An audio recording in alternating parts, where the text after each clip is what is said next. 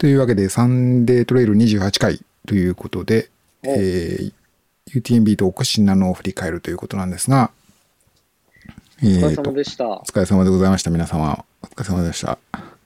岩佐さん、今、どちらですか？はい。あー私は家に帰ってきました。はい。あ無事に、無事に3日間の隔離が、はい。お勤めを終えまして、お勤めがはい出所。はい。そうなんです。あれ、隔離って、どうでした？はい。隔離はまあ、私はまあ、あのー結構快適というか、それなりに過ごしましたが、あのーまあ、まあ本当外出られないですね。なんかね、あの、本当っていうかなんか、あのまあ出られないですね。だから。あのまあ、ナムネオさんもそろそろ予定が近ま近づいてるんですよね、確か。そうですね。うんあの、8日出国なんで、うん。もうあ、あじゃあもうすぐじゃないですか。もう今週。もうもう、週えっとこれ、この収録終わったら PCR です。ああ、そうですか、そうですか。あ PCR 検査必要なんですか、いります。72時間以内の陰性証明が。あ、それはアメリカ？アメリカに入国するとき。アメリカ、アメリカし、あ、というよりも日本出国するときですね。あーあ、そうなんですね。あ、あ、あそのアメリカに入や国するときのえっとね、まあまあまあ。いろいろ国によって違うんだと思うんですけど、その、僕はスイス入国の時は、そあの、PCR もあったんですけど、その時はあの、えっと、ワクチンの接種が、証明があれば、あの、エグゼンプトで免除っていうのがあったんですよね。あ、そうなんですね。そうそう国アメリカはワクチンパスポートはダメなんで、今のところは。うんあの、PCR ですね。一応、ワクチンパスポートも取ってますけど。うん。そうなんですよ。はいその辺のね、あの、こ これがややこしさがありますよね。フランス、あの、うんスイス、スイスも、今どう書いてあるかわかんないけど、その、僕が出た時には、その、いわゆる日本の外務省の、外務省だったかな？の、その、ワクチンパスポート、この以上の国で有効っていうなんかリストに入ってなかったですね。うんうん入ってなかったけど、実際には、まあ、あの、それを見せることで、まあ、あの、認めてもらえたというか、ということもあったんですよね。だから、まあそういうリスクは当然、あの、そこに、そこにかけるリスクはあんまないと、あの、リスクを振る必要はない、あリスク取る必要はないと思いますけれど、うん。うん。そうですよね。なかなかいやいやいですね、まあでも、はい。そうそう。ただ、まあもうん。う、やることは、あと PCR やったら、とりあえずは完了なんで、はい。まああとはもう、行って走るみたいな感じです。そうですね。どうですか、はいその、走りに向け、それしばらく仕事されて、仕事されてっていうか、出張の要件をちゃんとやった後にレースでしたっけ？あ、そう、いや、での、8日からは全部休みで、あのなるほど16まで休ん休んで、あなるほどなるほどはい。あ、じゃあまずは、ねまずはレースに集中ってこと。まあそうですね。ようんレースも8日アメリ8カ日ついて、9日チェックインして、うん10日スタートなんで、10日のアメリカ時間の朝5時スタートなんなで、あまあそんな余裕も、じ時差の、時差ボケのまま多分な出発っていう感じでしょうね。なるほど。いつも通り。じゃあもう、はい行ったらもう移動して、もうすぐってそうですね。行っ感じでたらもうホホテル泊まって、で、次の日チェックインしてっていう感じですね。なるほど。だからアメリカもやっぱりちょっとコロナの状況が、デルタ株でまた情勢が変わってて、はい。あれですね、結構メールでいろいろ来てるんですけど、うん RD からいろんな変更が来てて、まずコースが、インドアのコース、あーうん。エイドはうん。外にするよとかなるほど、ちょっとここコース変えるわとか、うんあとはその、あれですね、その、チェックインの時に、アメリカって結構よくあるのが、芝生の上に集まって、はい。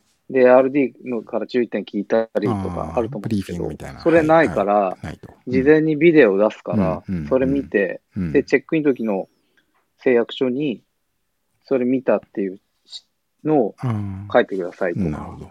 なんかそういう変更が来てますね。なるほど。はい。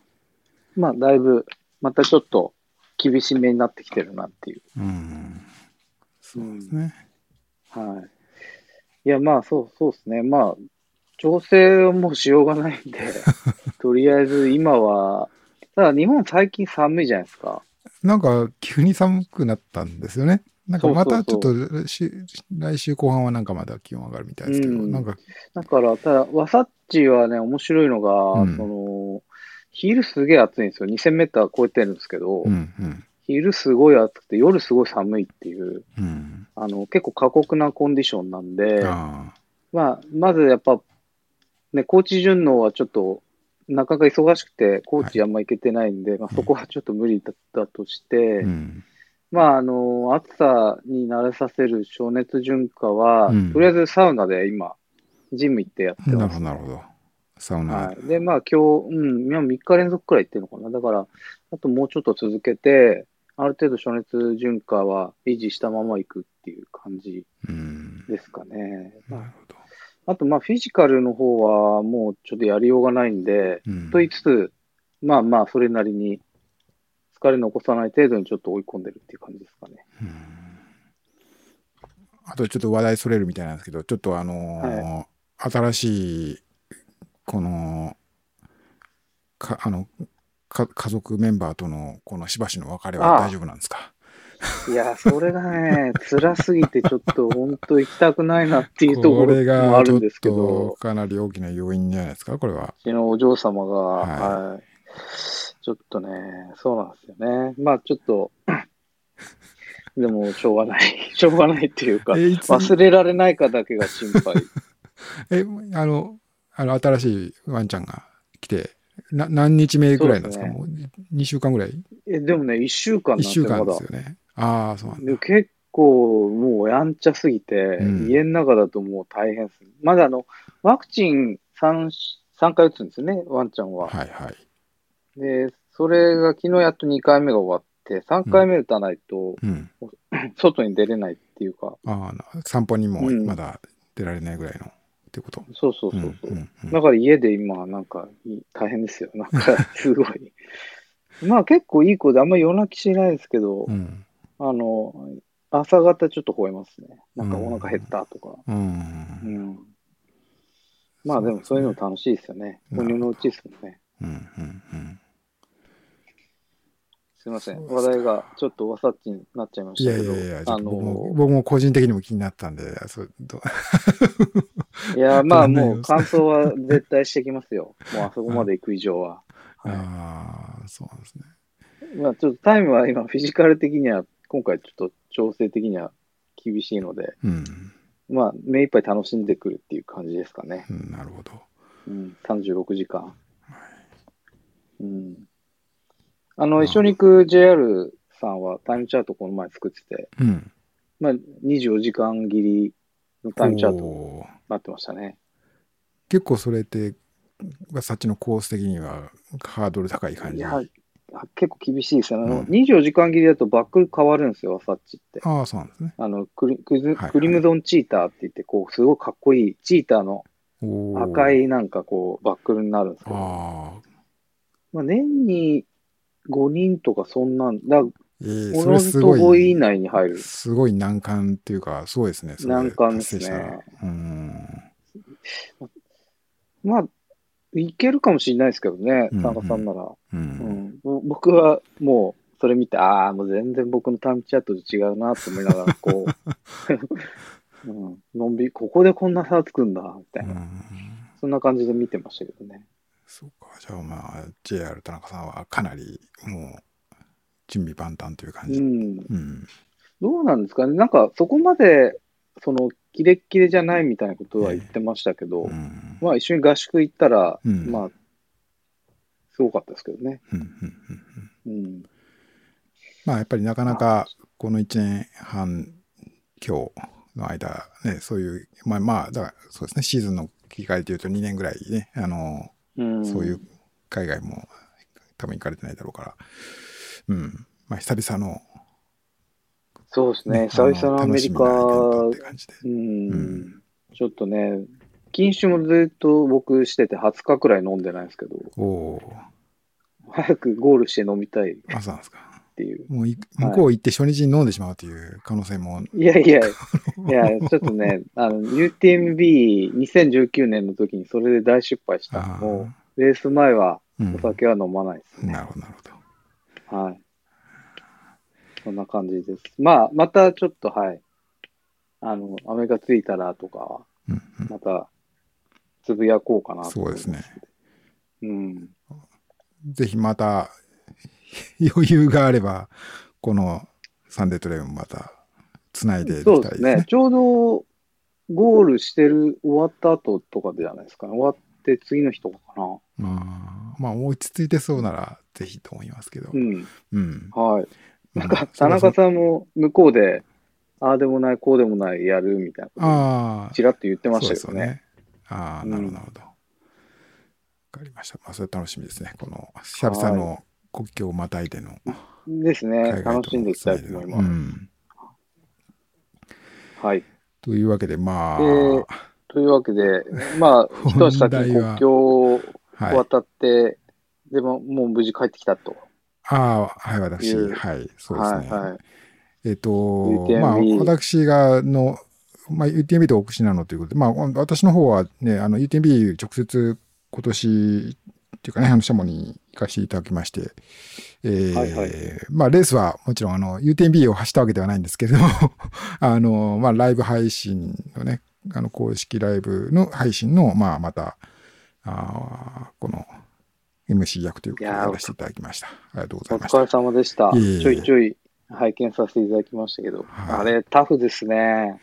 うん、まあ、今年はね、ちょっとあの、このライブ配信ということに、私のやったことということで言えば、あの、一日み、一日分短くなったんで、あの、そういう意味ではまあ、よ、よかったというか、まあね、あの、ら楽になったはずなんですけど、なかなかこう、うん、まあ、レース展開とかも結構、あの、こう、予想外というか、こう、なかなか、ね、こう、思いがけない感じになったりして、うん。はい。ちょっとね、こう、かなり、ドキドキしましたけどね。うん。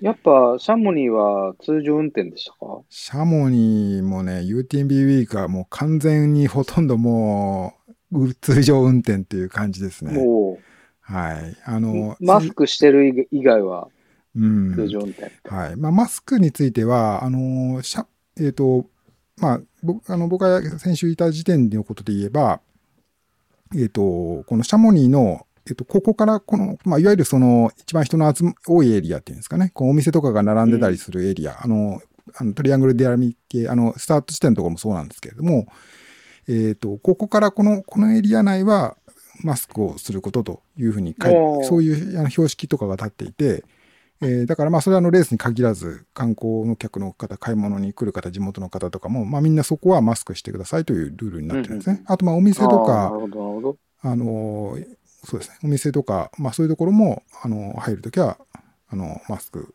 しましょうという、してくださいということに、あの、そういうのも貼ってあって、そういうのがまあ決まりになってるということなんですが、まあそれ以外のところではですね、あの、ほとんどまあ、マスクをする必要は一応ないということになっていて、えーまあかなり、日本の感覚からすると、もうほとんどして、してないシーンがほとんどみたいな 感じですね。ああ、はい。そうなんですね。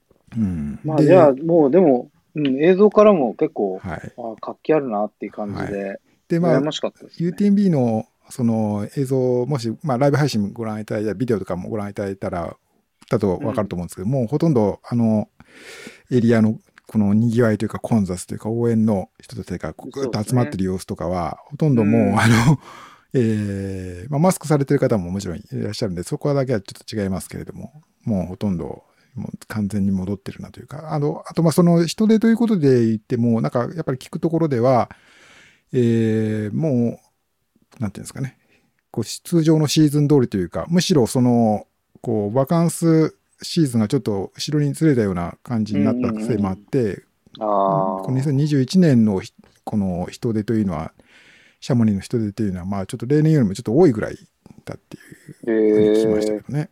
うん。そうなんです。そうなんですね。はいまあでも、羨ましいなと思いながら、はね、見てました。日本は結構、やっぱり違うなと思って。まあうんそんな中でも不思議なのは開催。今日、しかもあだたらですよね。あだたら、そうですね、今日ですよね、今週末ですよね。うんうんうんはい。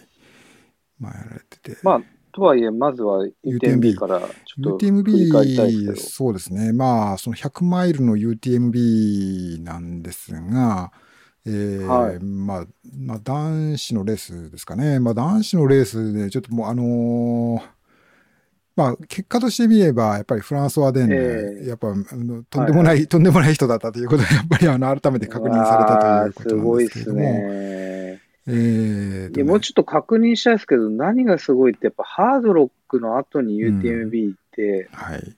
どっちも勝ったっていうのを僕聞いたことないんですけど、そうですね。これ初め初めてですよね。あの、このダブルで、うんえー両方で優勝したっていうのは、フランスは初めてだと思いますね。ダブル、まあそうですね、ダブル。まあ、これ6週間しか離れてないので、あの、うんだから、しかもハードロックは、まあ、キリアンのレコードを破っての大会新記録っていう、そうねまあ、はあ、はい、こう記録で、まあ、今回のフランスはあの、い。うん UTMB の記録も、まあ、ちょっとまあコースレコードで UTMB ちょっと変わってきてるんで、あの、厳密には言えないですけど、まあ、去年の、えー去年じゃない、2019年のあの、パウカペルの時の記録レコードよりはちょっと20分、15分ぐらい、こう、あの、ビハインドですけれど、まあ、それでも20時間はい45分ですからね。45分あー59秒。まあ、これかなりすごいタイムではあることは間違いないですね。すね。はい。うん。あのーなんか、事前の情報だと、コールド装備必携になったりして、はい。で、選手の序盤の写真とかも見てると、うん。結構寒そうな感じだったんですけど、やっぱ寒かったですか？やっぱこれはかなり結構あの、あの、な皆さん、ご存知の通り、あの、ボンノムとかね、あの、あーボンノムまあ、よはい。ですから、スタートップの選手スタートして、まあ、最初の夜になってますよね。だから、スタートから40キロ地点ぐらいですね。これ、あの、まあ、コンタミン、はいはい30キロのコンタミン超えて、えーはい、まあ、はい。2000メートル超えの峠を越える、えーこコルデ・ボンノム、クロワード・ド・ボンボンノムとこあって、そこを越あとえていくセーニュ時そうですね、はいはいあの、シャピューを越えてセーニュー。その区間がかなりやっぱり強風と、うん、風？えーとかっていうようなことがあって、まあ実際そこはかなりタフだったというふうに聞きましたね。ああ、なるほどうね。ん確かに、あそこ風だと、風も強いですからね。セーニューとうんか本当に風僕もすごい強かった思いがはい。あってう、ん。暑い時期でも風吹くと寒いですもんねう。ん。けど、それ以外は、あのーうんかなりいい天気で、コンディションとしてはすごいよいい年だったというのは、まあ、あのー間違いないですね。はい。あの、フランスはもう、あのー終わった後のインタビューとかでも言ってましたけれども、やっぱあの最初から最後まで、まあ、おおむね、これ、これくらいこんなに天気良かったのは、自分が走ったのは初めてだというふうに 彼は言ってあましたので、あ、うん、まあ実際ここ何年かで見ても、あの、記憶にある限りでは、まあ、ほぼベスベストに近い、あの、雨がですか、まあ、あの、もちろん、ボンノムが寒かったのは事実なんですけど、それ以外は、まあ、上位の選手にとっては、その、いわゆるグランコルフェレも、あの、まあ、タフでは、まあ、とにかく寒かったとは思いますけれども、まあ、そんな雨とかでもなかったし、寒さもそれほどではなかったと思うので、うんそこから先はかなり晴れたいい感じの天気、うん。むしろちょっと暑さが気になるぐらいじゃないですかね。うんうん。あの路面あとサーフェスのね、コンディションも手いも良かったと思うんですよね。うん。うん。いやー、やっぱライブトレイル見てると、こう、ね、あ、この場所、そうだそうだって思い出しますね。走ったことあるうん。時、そう人とか特に。うん。でやっぱライブ配信見てて思ったのは、その特に序盤のなんか混戦度合いというかですね、こう、はいはいはい。ちょっとこの後どうなっていくんだろうみたいな。まあ、フランスは、あとまあ、えーグザビエテ・フェナール、そして、えージム・ウォームズレーと、この3人はうん。まあ、優勝候補というふうに見られてましたけど、まあもちろん彼彼らもリードを、あの先頭集団というか、まあね、上位に入ってましたけど、それ以外にも、まあいろんな、えーね、例えば、あのオーストラリア出身でイタリアに住んでるこうあのこうはいはいバイク、自転車の選手での自転車競技の、まあ、プロかな。そうですね。あの、まあ、ツール・ド・フランスとか出てるのかな。まあ、そういう選選手が、まあ、うんトレイル何年か走っていて、えーっていう人とかが最初トップ走ったりとかですね。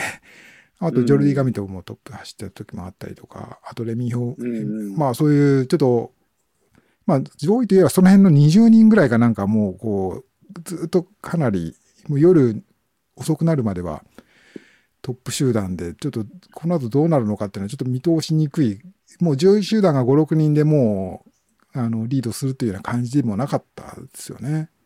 うん。うん。クールマイユルは、あの、ジムと出るのは一緒でしたよね。そうですね。グルマユルに到着したのはジムと、あの、フランスワでの一緒、ほぼほぼ同時ですね。そうそうそうそう。はい。エイドで並んで、うんはい、普及をしていて。ワクワクしましたね。ここの先どう、まあ、ジム、どうどういう感じで行くんだろうな、とか。まあでも、大体、グランコルフェレで動きますよね、展開って。そうですね。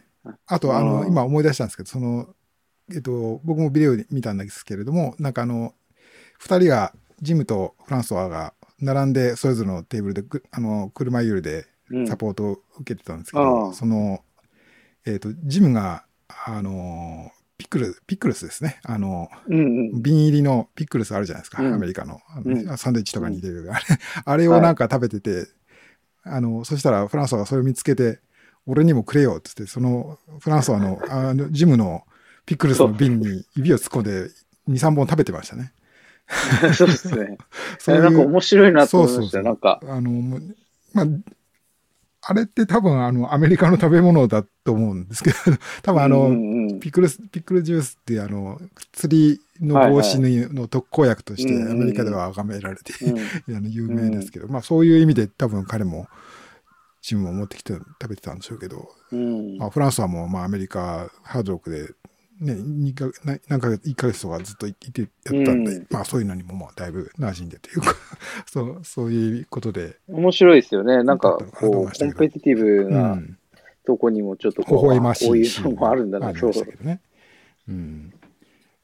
けどまあ、その後は、まあ結果としては、まあジムは、えっ、と、そうですね、ベルトーネ、ベルトーネ上がって、車よりからベルトーネに上がってから、ちょっとずつ、うちょっと様子が、それで、あ、そうか、その、うん。アルヌーバーあたりで様子がおかしいぞと、ね。様子がおかしいぞという話が、えー第一報が入ってきて、えーで5番手、6番手くらいでアルヌーバー出たという話うん。が伝わった。後、多分引き返してリッドロップだったみたいですね。そうですようね。ん。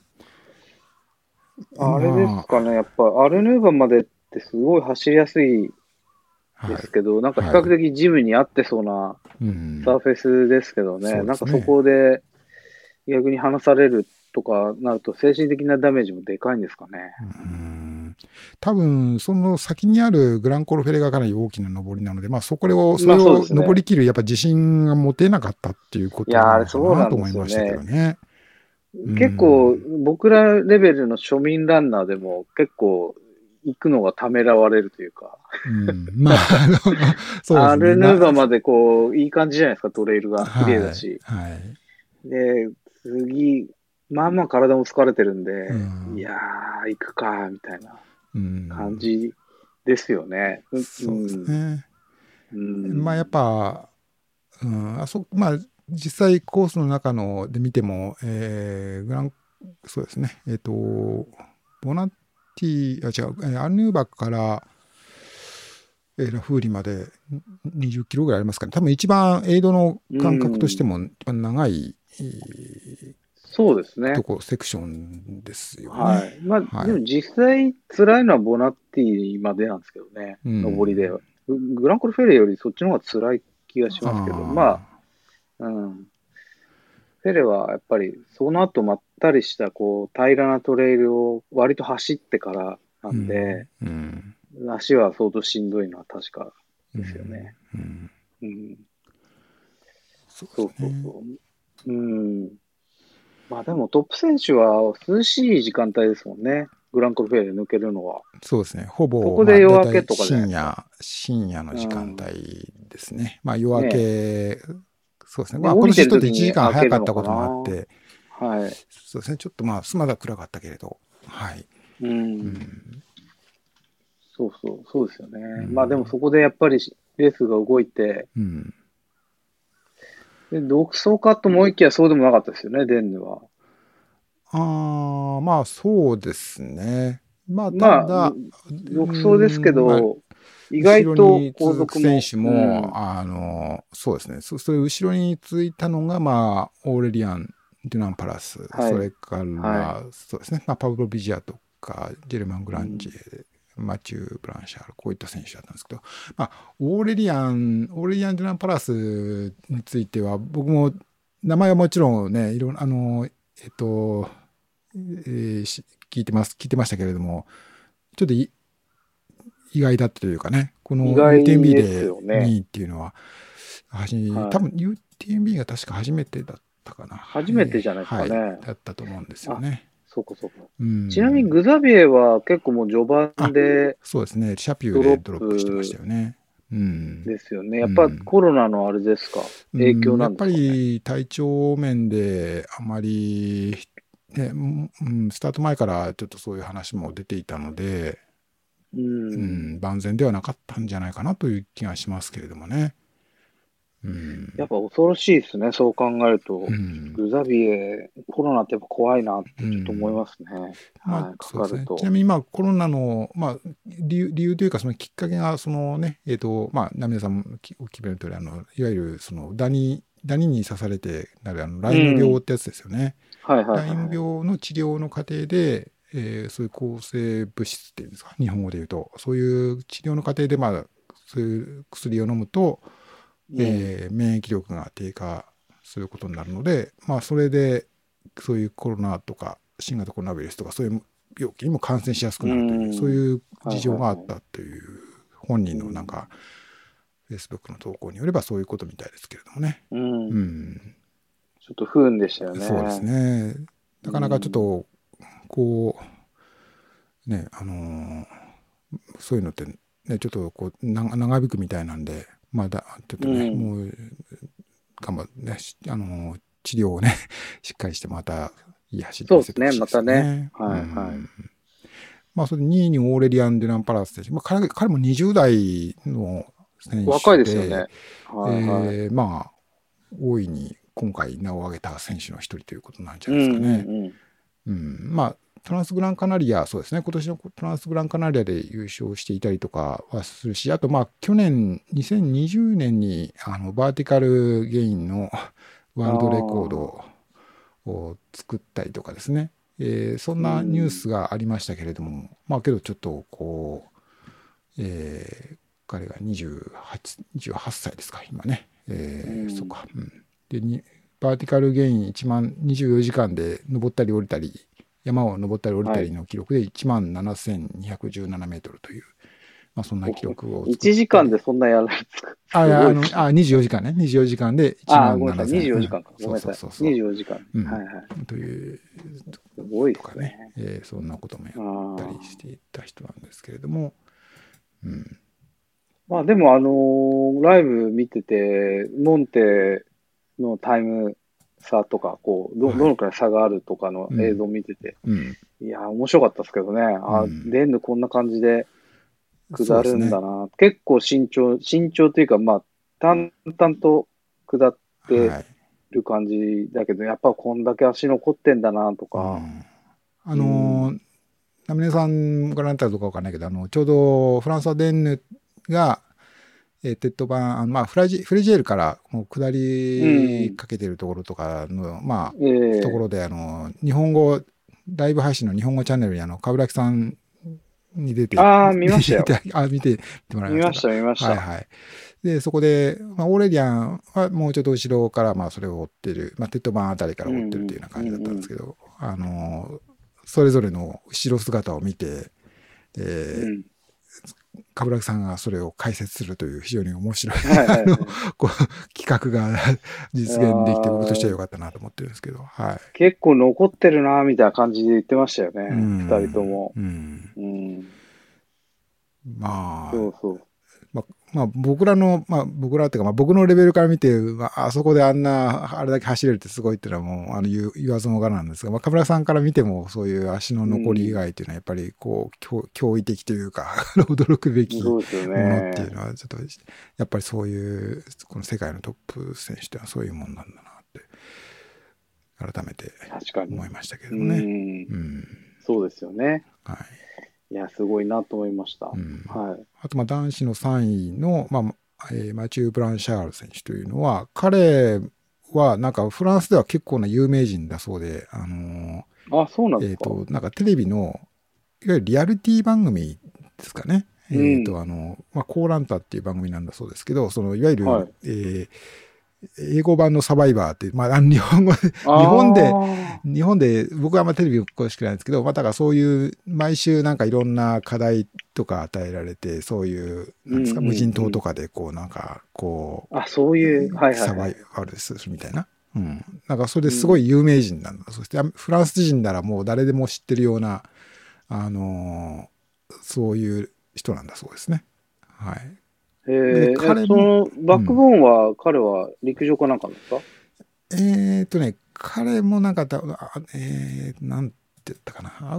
まあ、トレイルランニングもちろんや、あのー別にそれまでもずっとやった人なんですけれども、多分そういう、なんていうんですか、そういうカヤックとか、アドベンチャーレースとかだったかな、だったと思いますけれども、ただまあ、その本格的にトレイルランニング始めたのは比較的最近で、まあ、今回 UTMB は初めて CCC かな？去年前回 UTCC でえー上位に入ってたと思いますけれども、はい。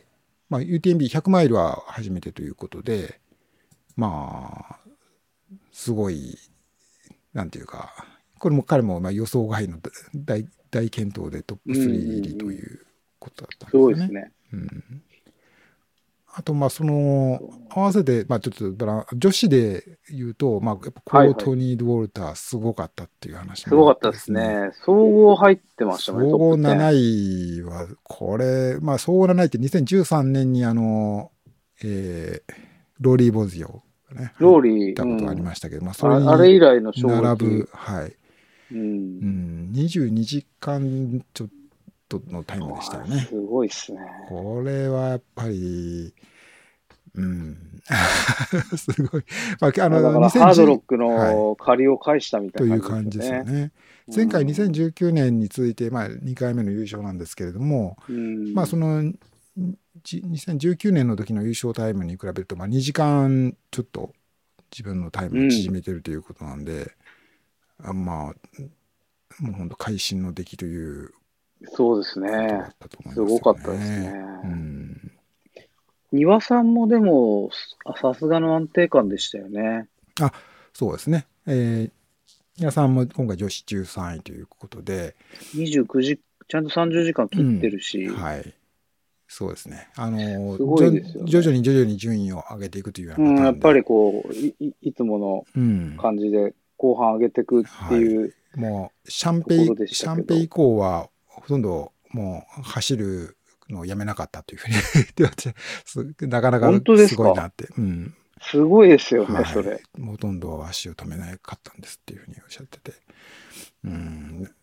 まあ、だから前半がちょっといろいろ、この、あれかな、うんあのーちょっと補給のこととか、確かになんか前半あんまり全順調じゃなかったそうでしたよねはい。なんかあんまり良くなく、良くなく、本人的には良くなくて、うん。はいはいで、もう後半、もう気合い入れてやるというこう感じだったらしいですね。そそういう切り替えというか、まあね、大変な。まあ、よく後半、あの前後が入れ替わることはよくありますけど、前半良かったけど、後半もうグダグダみたいな方で、はいはいはい。まあ、僕とかもよくあるパターンですけども。僕もよくありますさんはやっぱりその前、うんそれがね、前半後半のそれが入れ替わるってなかなかできることじゃないなと思いましたけど。うん、すごいですよね。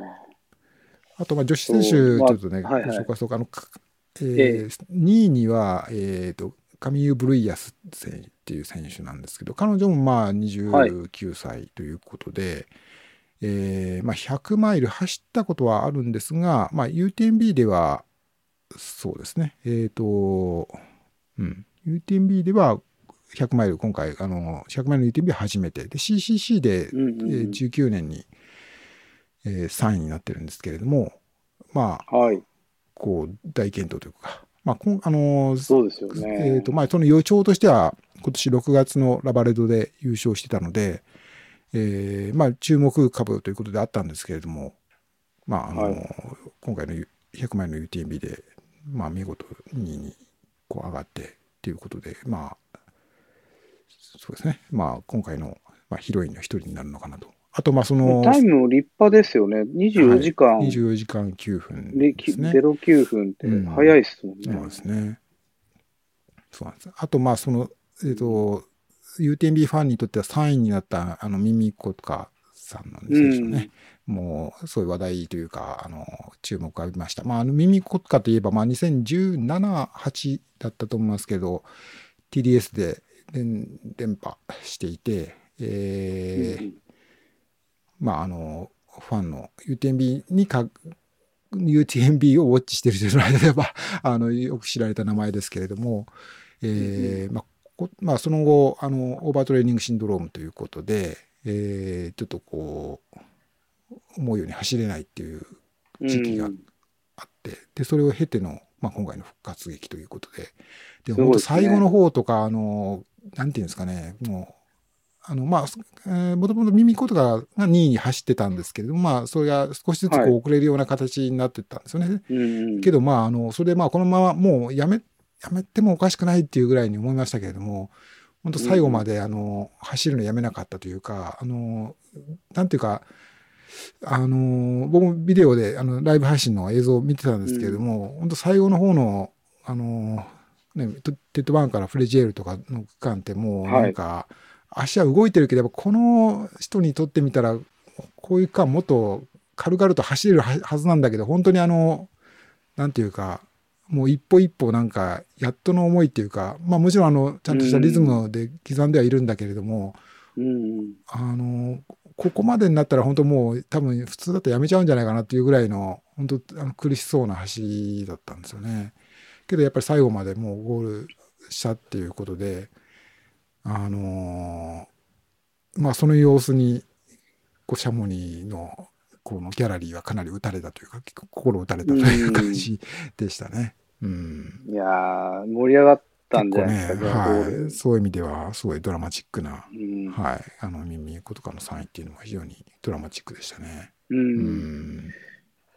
一方では他のレースはいはいに目を向けると、まずその、上田選手と吉住選手がはい。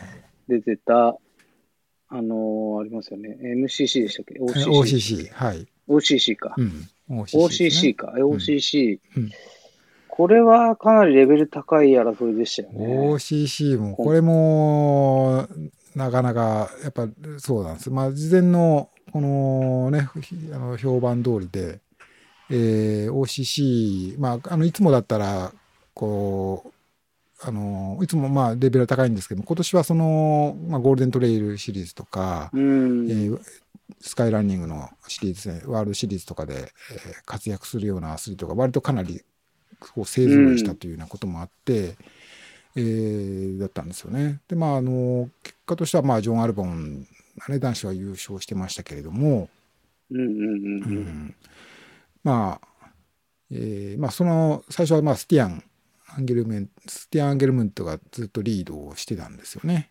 で、はいはいはい。ただ、ん？違うな。スティアン CCC ですね。ごめんなさい。話が僕、頭の中が混乱して、あ、CCC の話と、えっあの、えーそう。ジョナサン・アルボンと、あと、ハイデンホークス、そうそうそう。うんあの、スティアの話はちょっと忘れてください。スティアの話は CCC の話だ。そう。ごめんなさい。ごめんなさい。うん。序盤見てたら、うん。まあ、パックが出来上がっていて、まあ、うん中盤にかけてはいはい。ですけど、最初あれですよね、その、ルイが、ルイ、う上田選手とアルボンが、そのパックから抜けたんですよね、二人。えっ、と、シャンペですね。あの、シャンペかそうそう。だから最初、まあ、あの、コースで言うと、まあ、オルシエールをスタートして10キロぐらい登っていくっていうのが、で、シャンペに、シャンペまで10キロっていうところなんですシけど。ャンペつくくらいで、だいたい 10, 10人くらいですか ?10 人前後くらいのパックになってて、うん先頭集団がそうです。ね。うん。で、なんか、あーって見てたら、あの、ジョナサンと上田選手がこう笑いながらこそうですね。抜けてるっていう映像が出てきての林道のところですよね。はい。そう。だからまあ、あ上田上田瑠衣選手は、まあ、スタート直後はそんなにあの、いつものようにというか、いつもだったらどんどん結構ぐいぐい前に出るんですけど、うんまあそこをあえてせずに、今、こう、スタートしたみたいですけど、まあう、、そうですよね。まあ、シャン最初のエイドの10キロ地点、シャンペンのところから、まあ、こうジョンと、ジョン・アルポンとある並ぶ形になったということだったみたいですね。はいはいただ、なかなかちょえっと。これで結構、おーって、はいもうトップかっていう感じで見てたら、まあ、うんライブもそんなすぐには更新されなくて、はい気づいたら6人くらいのパックに絞られてたっていう、そうですね。う、うんん。とこですよね。そうですね。まあ、まあ、あと、まあ、本。人はあれですよね、うん。上田選手に後で話聞いたら、まあ、あの、インタビューでも言ってましたけど、うん。なんか上りで、なんかい痛め、痛くなったんですよね、背中だかなんかが。うん。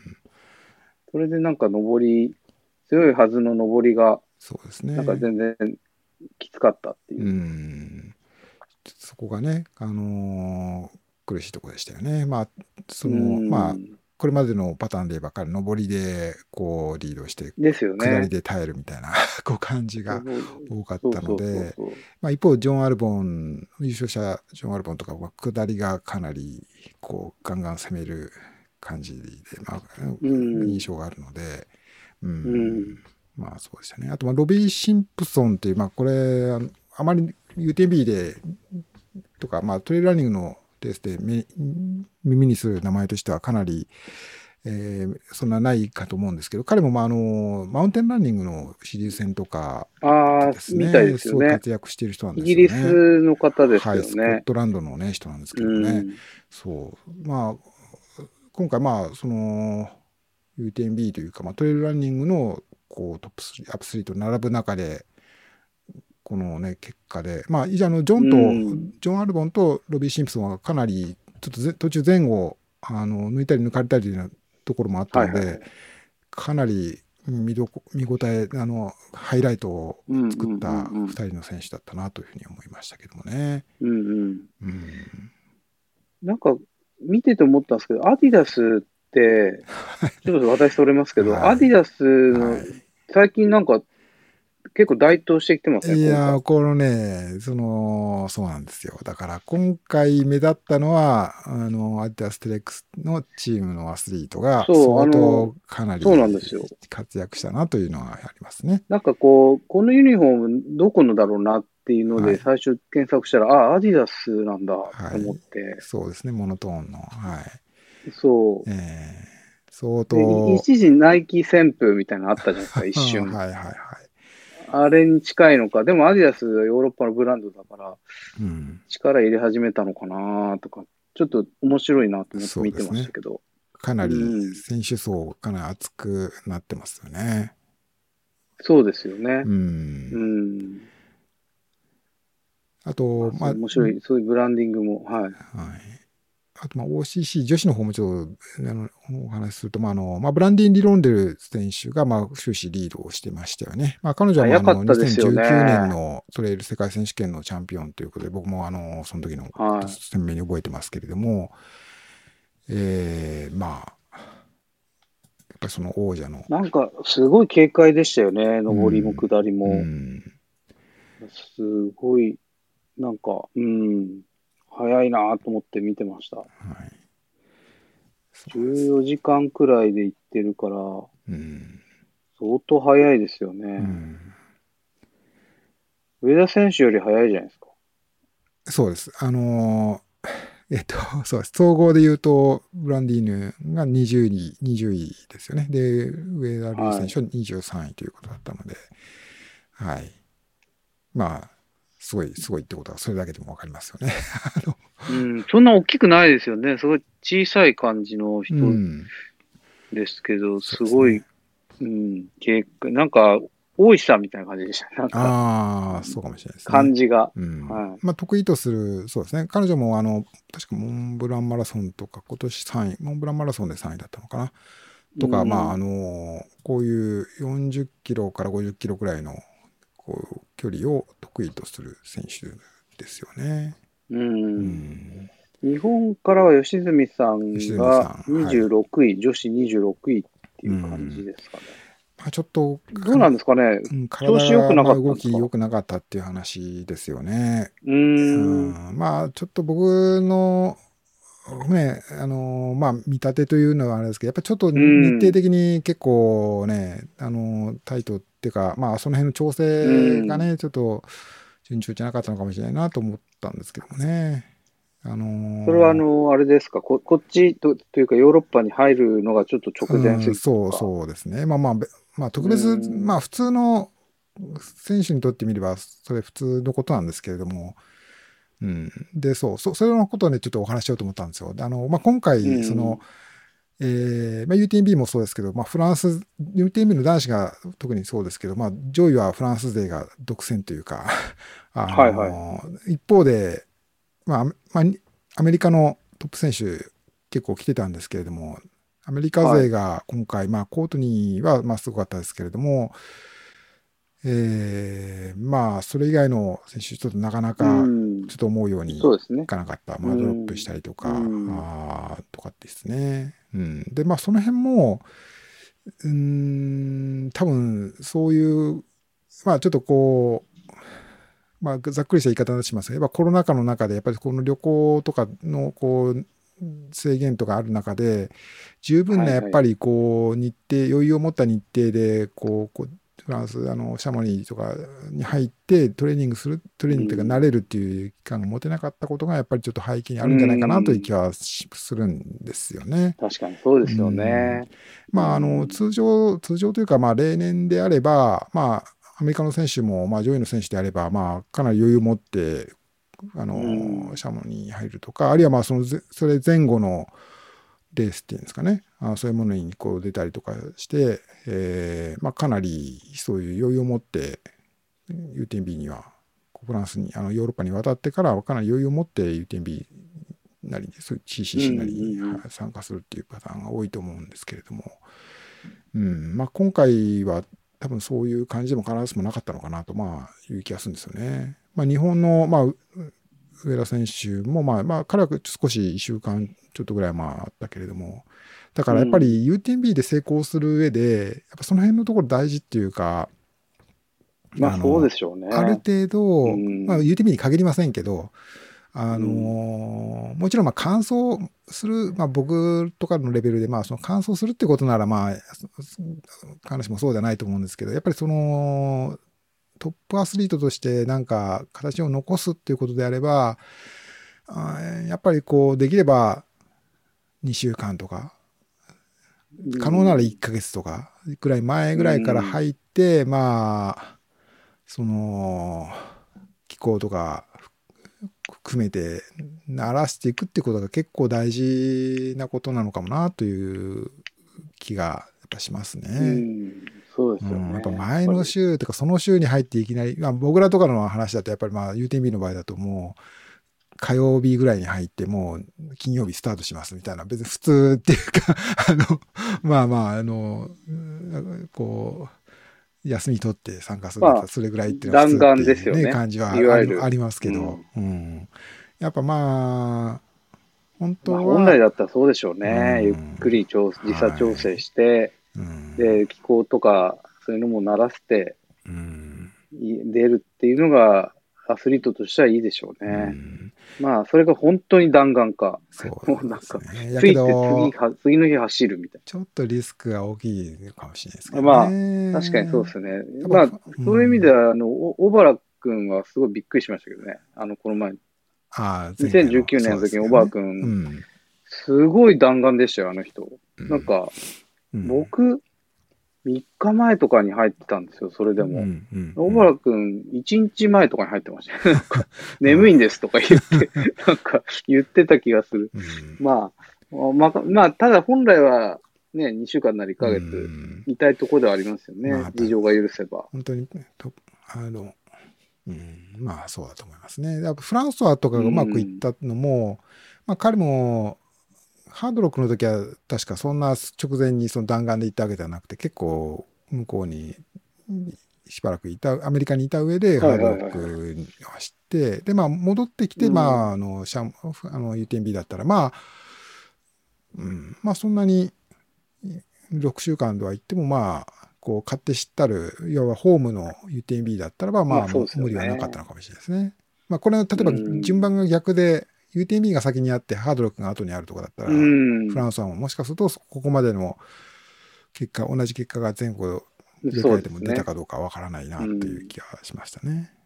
うんうん。だから、まあ、あの、日本、まあ、小原さんもそうなんですけど、まあ、小原さんに限らずみんな、日本の選手みんなそうなんですけど、やっぱ本当に、やっぱ、こここぞというところでは、やっぱりちょっと余裕を持った、まあ、そうですね。できればね。うん、というふうに思いましたそうけど。思います。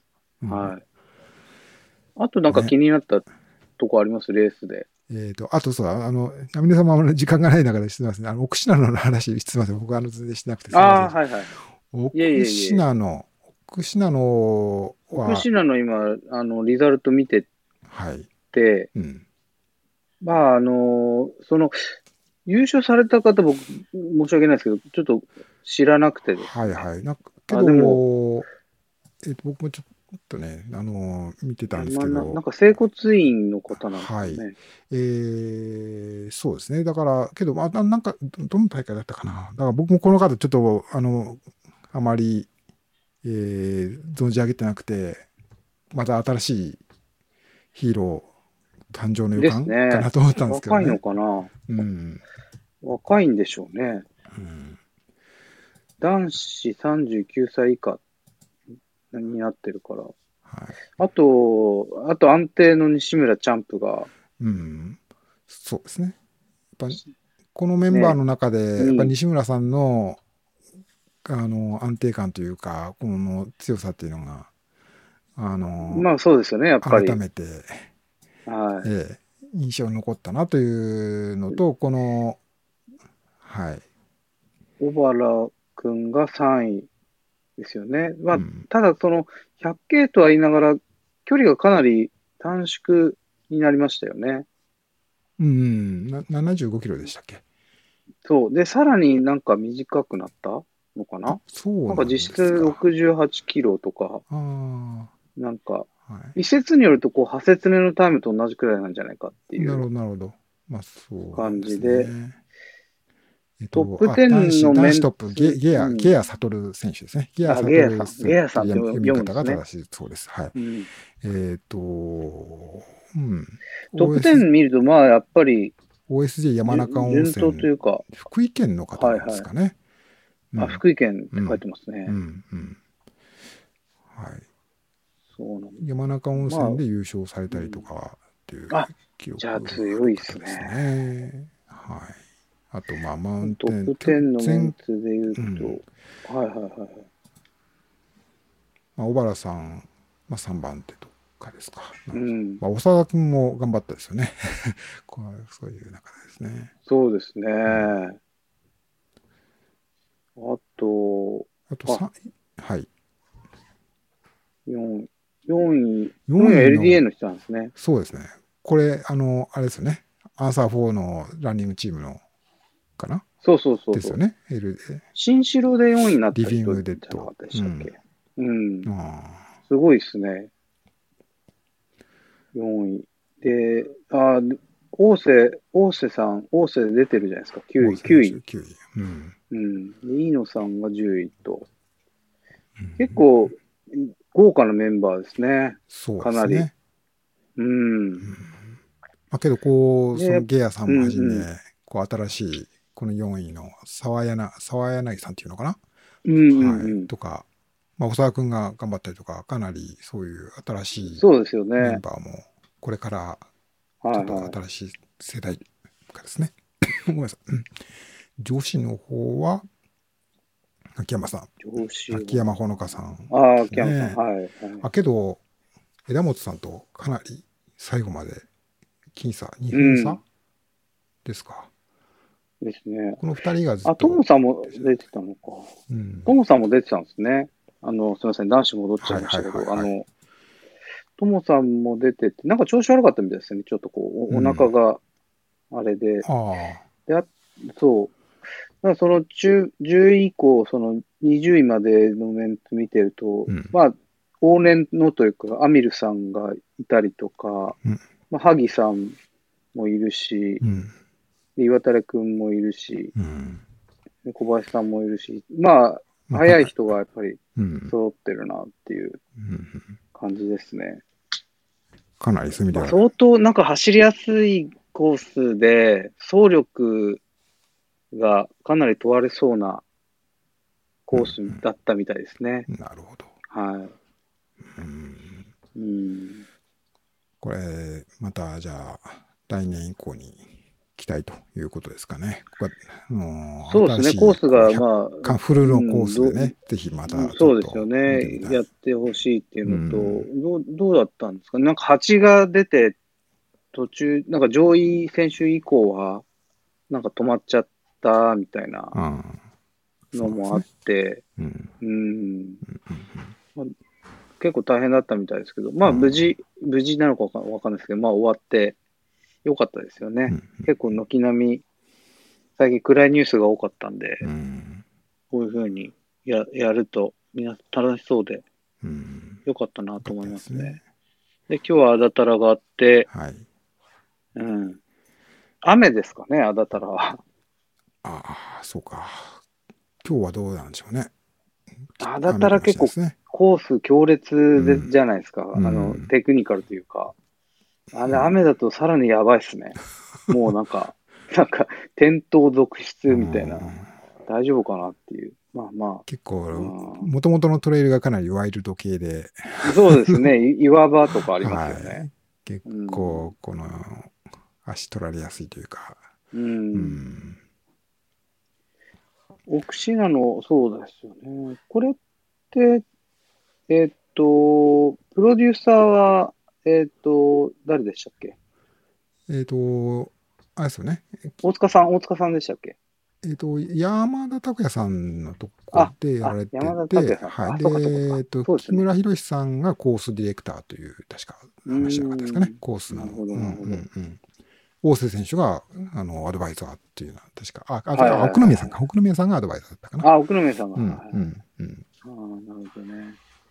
いいな気まあ、がしちょっとそうでですよね。はい。もし来年フルでやるなら、うん。ちょっと選択肢の一つにはしたいなっていうそうですね。感じうん。ですね。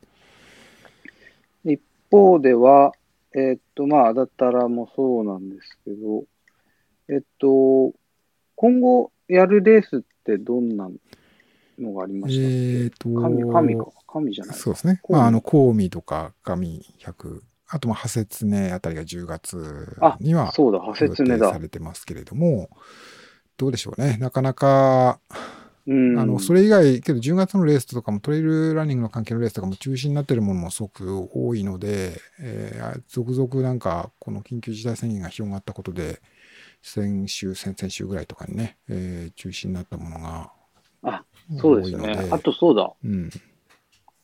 あの、面白いトピックスとしては、ITJ が、ああの、エントリーの、はい、そうですね。要項を発表していて、あの、はい条件が、あの、あれですよね。あの、はいワクチン2回接種はう、ん。PCR72 時間以内の陰性証明うんうんうん。そうですねでし。たっけ、はい。まあ、はいはいいわば、パスサニテール的な、あ僕のフラン、まあそうですよねシャモニシャモニーで見たのにちょっと近いというか、あの、それを参考にした、されたのかなと思いましたけどもね。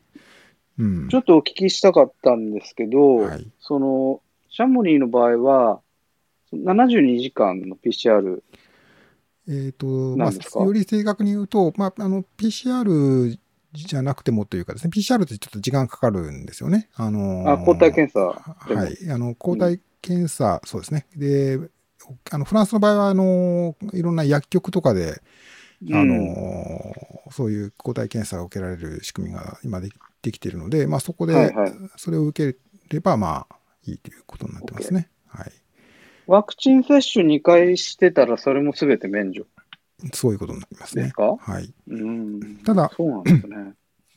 ただ、まあ、あの、フランス、まあ、UTB の場合で言えば、う んあの、そういう仕組みが構築されているというかですね、その、まあ、その、単に、えーじどっかの検査を受けて、で、それをかもらった紙を見せるということだけではなくて、うん。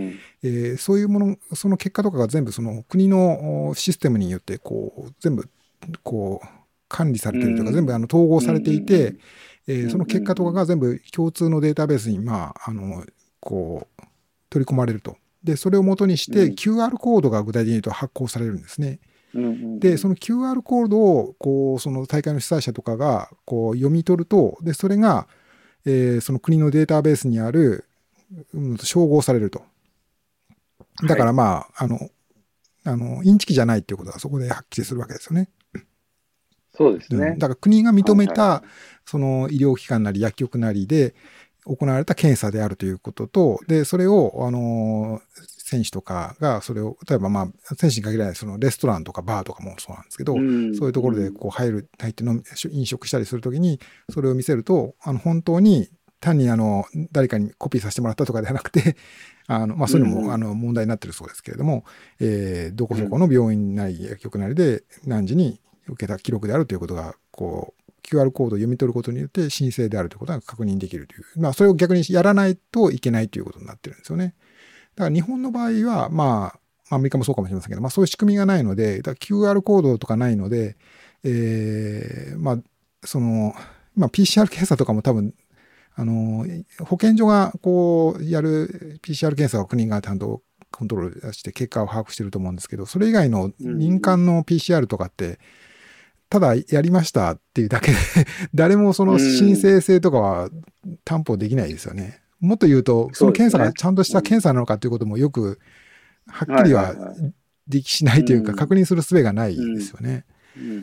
まあ、ワクチンにしてもしっかりで、その、まあ、あの、2枚、あの、ラベルが貼ってある紙があれば、まあ、正しいんだろうっていうくらいの推測しかできなくて、え本当に受けたかどうかとか、あと、まあ、そういう、うん、あの、主催者側でちゃんとそれが申請かどうかっていうことをなんか紹介して確かめるとかっていうのはない、ないですよね。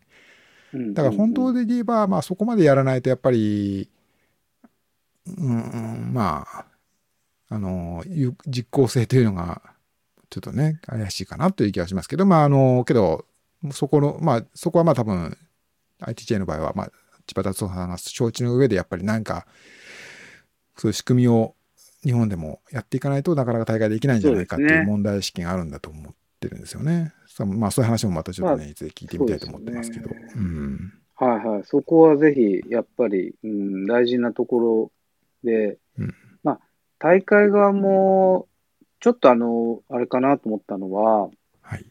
目的をちょっと明確にした方がいいですよね。この、要は PCR と、うんそのワクチン接種っていう、あの、旗から見たらちょっと、その目的が違うものじゃないですか。PCR は感染してないよっていう証明と、うん。ワクチン接種って重症化予防じゃないですか。うん。そその目的が違う二つのものに対してうん。の条件、おわでなってるんで、うん。大会として、その、これをやる目的って何なんですよっていうのをちょっと明確にすると、みんなわかりやすいかなっていう気はちょっとしましたね。その、トレーザビリティも含めてですけどね。そこはまあ、国策とかそういうのも絡んでるとは思うんですけど。多分フランスの場合とかだと、たまあ、僕も自分の追ってるニュースだけのえー知識ですけど、まあ、そのうん。結果として、あの、そういう、えーに72時間、まあ前はに48時間だったと思いますけど、48時間ごとにその PCR と、えーあの、抗体検査に受けないと、そのバーにも行けない、電車に、バスにも乗れないっていう不便さがあるので、まあ、結果としてそのワクチンにの接種率、ワクチンを接種しようという人が増えたっていう予約がすごい急増したっていう話がありましたよね。だからそこにワクチン接種を促すっていう、まあなんか政策的な目的がうんうんうん。背景にはああったということに思いますね。ただそれがもちろんそのワクチン接種についての何ですか自由というか、それをあの接種しない自由っていうのを損なってるっていうようなことで、かなりそこも、まあ、デモになする人がいたありとかっていうこともあったので、ううんん。まあ、けただまあ目的としてはそこにワクチン接種率をもっとぐっと上げると。で、まあ、あのー重症化しないっていうのもそうですけど、まあ、ある程度感染しないという効果もなんかあるらしいということも、なんか僕は耳学問では聞いた気がするんですけれども、まあまあそね。そのあたりまあ社会的なうん、立証されてないということなのかもしれませんけれどまあ、いずれにせよ、まあ、社会的なコスト医療に関する社会的なコストを下げるために、今もうワクチンっていう方に舵を切ったっていうことが背景にあるみたいですよね。はいはいだからそこまでの社会が、とか国のが、まあ、舵を切れば、うんまあ、ワクチンパスポートっていう考え方が、まあ、もう議論なく、あのトレラン大会もレストランもバーもあの電車もバスもっていうふうになると、まあ、もう導入しやすいですよね。ただ、まあ、日本の場合まだおっしゃるようにトレラン大会でその2つを基準にすることの意味みたいなことは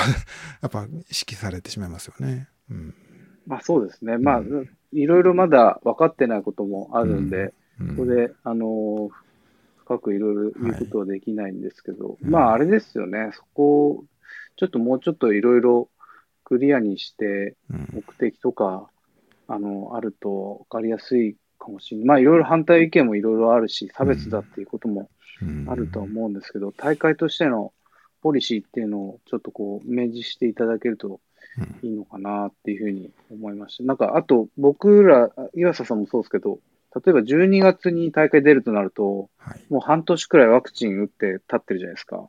うんもうなんか、効果的にもどうなんだみたいなえーそうですね。ブースター接種の時期もあるでしょはいみたいなのもあるんで、フランスまあ、の、そういうとこも、うん。フランスのパリパスサンテールの場合も一応ワクチン接種から一応1年間、今、現時点で1年間有効みたいなことだったと思いますね。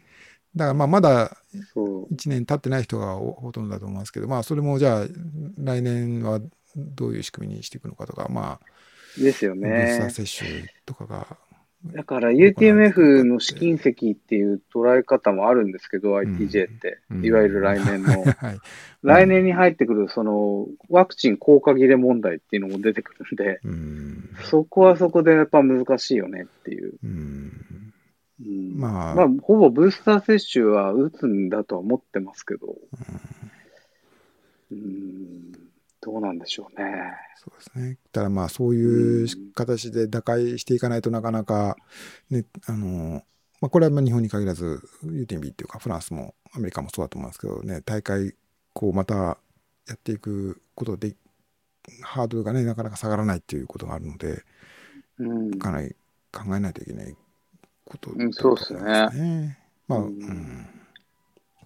はい。まあでも、UTMB のあれを見てると、やっぱり一刻も早く普通に戻りたいですね。うーんなかなかね。ただ一方で、フランスも感染、あの、僕もちょっと地元の方とか聞くと、やっぱ、うん。ああいうふうにしてるしてるけど大丈夫なのって言うと、いや、結構大丈夫じゃなくて、あの。感染は結構、やっぱりまあ、もう感染して当たり前みたいな、普通か、まあ、し当たり前っていうか、まあ、あの、感染は結構普通にあることみたいな、もう受け止め方のようですよね。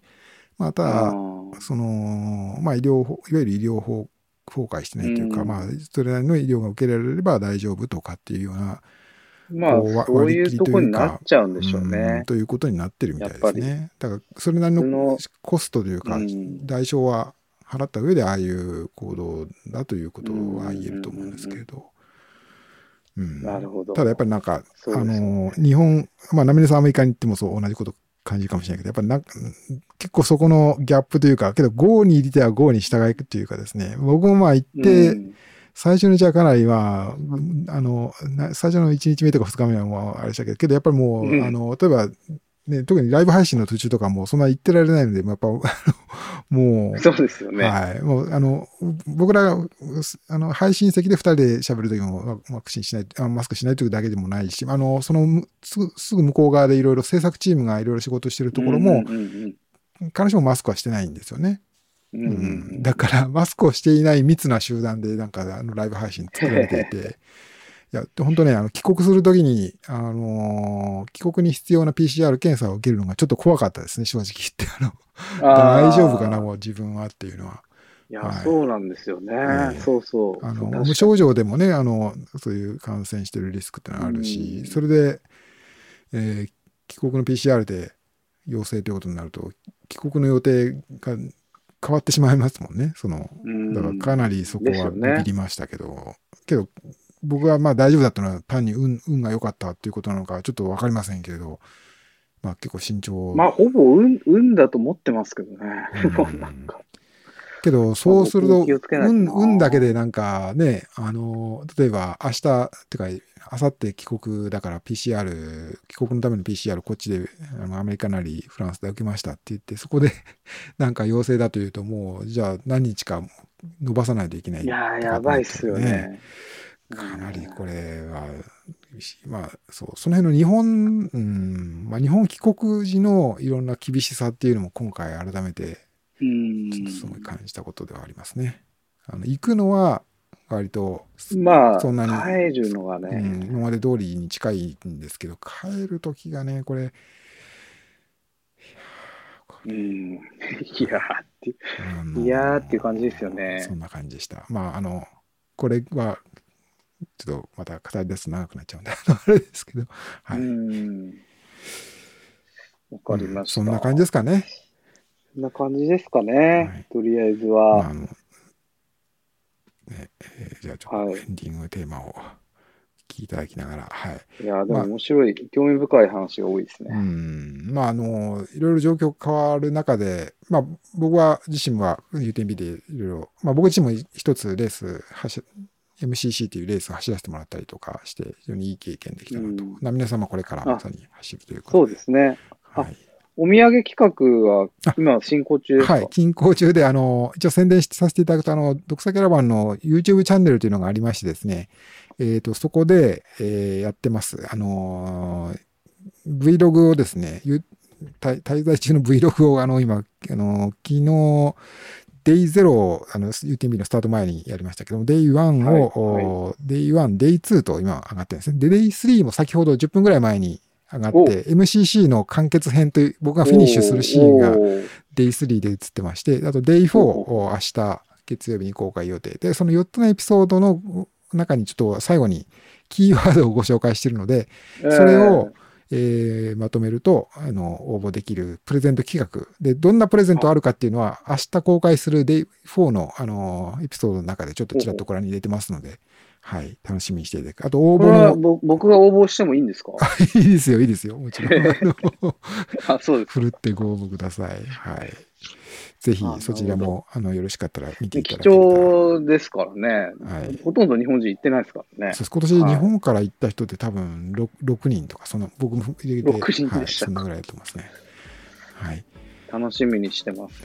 というこはいとでござい早速ました。見まよろしくお願いします。じゃあ、あ皆さんは、じゃあ、もう来週、もしお話しするとすれば、もうアメリカということなんで。そうですね。はいワサッチ後だと思います。ははいい。ね、えー気をつけていらっしゃってください。もしかしたら JR 師匠も出てくあ、るかもしれないション、はい。ぜひぜはいひよろしくお願いします。はい。はいはい。よろしくお願いします。じゃあ、気をつけていってらっしゃってください。はい。はい。行ってきます。えーサンはいデートレイル第28回でした。またお目にかかりましょう。ありがとうございました。はいありがとうございます。